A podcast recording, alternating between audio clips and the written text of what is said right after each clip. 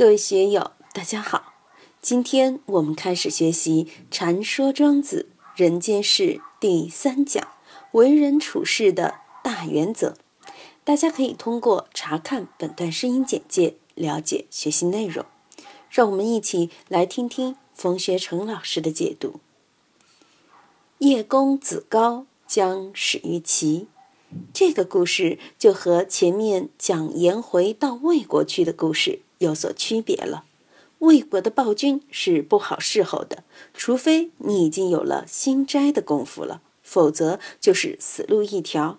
而这个故事呢，是说叶公子高要到齐国去当外交大使，在出差之前就遇到了麻烦，有了很多心病。这些心病呢，也不都怨他，不是事事皆因他自身惹起的，也有种种因果在里面。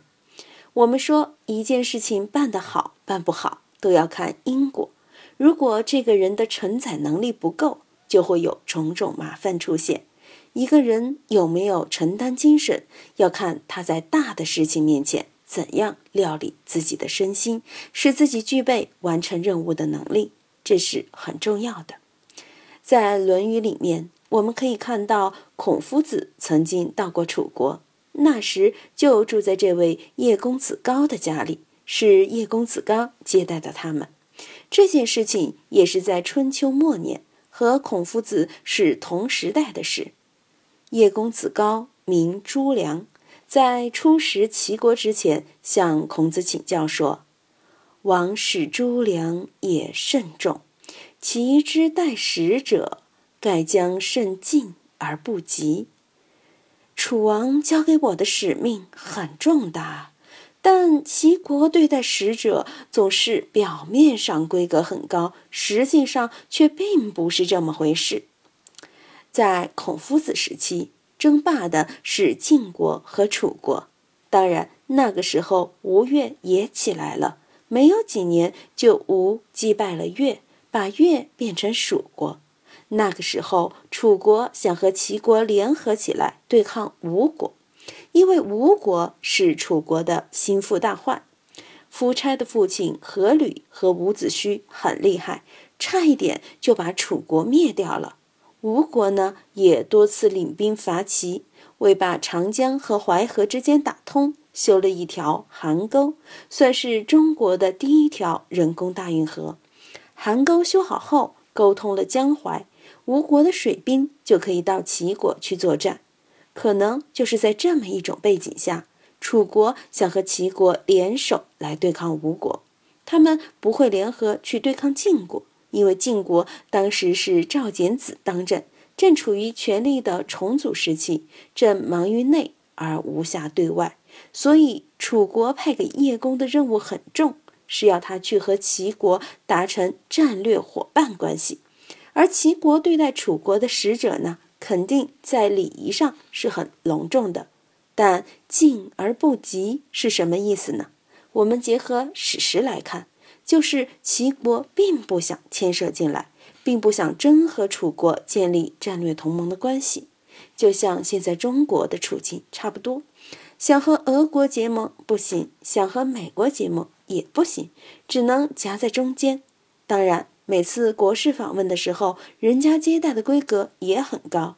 欧洲使团到中国来，不管是法国的总统、英国的首相，还是德国的总理，规格也是很高。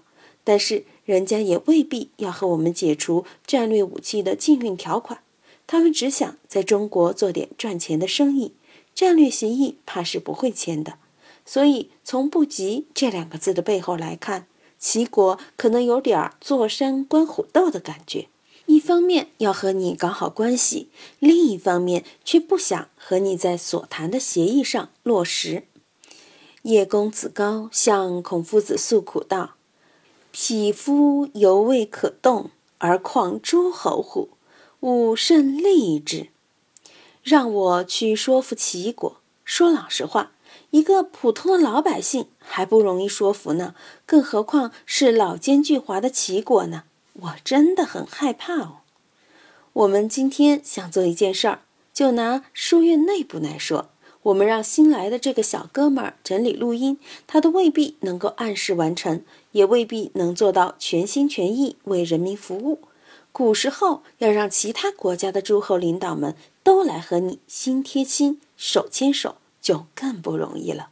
我们在现代社会上办事情，特别是办企业的，大家喝酒喝茶的时候可能亲热的很，但是一遇到说是要签合同，要让人家签个字，那还是很不容易的。匹夫有位可动，小场合都未必能料理好。大场面又怎么能摆得平呢？所以叶公子高当然感到战战兢兢，很恐惧了。自常与诸梁也曰：“凡事若小若大，寡不道以欢成。”孔夫子，你老人家经常教导我们说，凡事不论大小，很少有不按大道的要求而能够把事情办好的。这个“欢”就是“欢”字的另一种写法。同样的，任何事情无论大小，也很少有人能够充满欢喜心去遵循道义的要求，把事情办好。这样的人很少。其实我们做事情也是这样的。我们经常说“熟之者不如好之者，好之者不如乐之者”。真正能做到乐之者的感觉来办事情的。少得很啊！别说乐之者，就是好之者都很少啊。能够全心全意的投入，像我们当家师这样投入到中医的学习，并乐在其中，是很不容易的。像我们勇哥对刑侦这门科学技术的这种投入，也是很少有人能做到的。但正因为这样的投入，也只有这样的投入。人才能在事业上成功。我们看从河南来的这位朋友，那可不是开玩笑的，毒药都敢吃，砒霜也敢尝，以身试毒来寻找医治绝症的窍门。这些人才是能够成就大事的。《易经》上面说：“精意入神，以致用也。”要做到道以欢成，确实是不容易的。我经常在说自己能不能够做事，能不能够做得成事，就要拿这个指标来衡量一下自己，看自己有没有这种能耐，有没有这种状态。如果自己不具备这种状态，就成了寡不道了，事情就不容易办成。当然，这个事情就像《齐物论》中说的一样，是有成有亏的，有成与亏。故昭示之古琴也，无成与亏，故昭示之不古琴也。但是这个叶公子高始于齐，是明确了他的任务的。这个事情明摆着就在眼前，要么成，要么不成。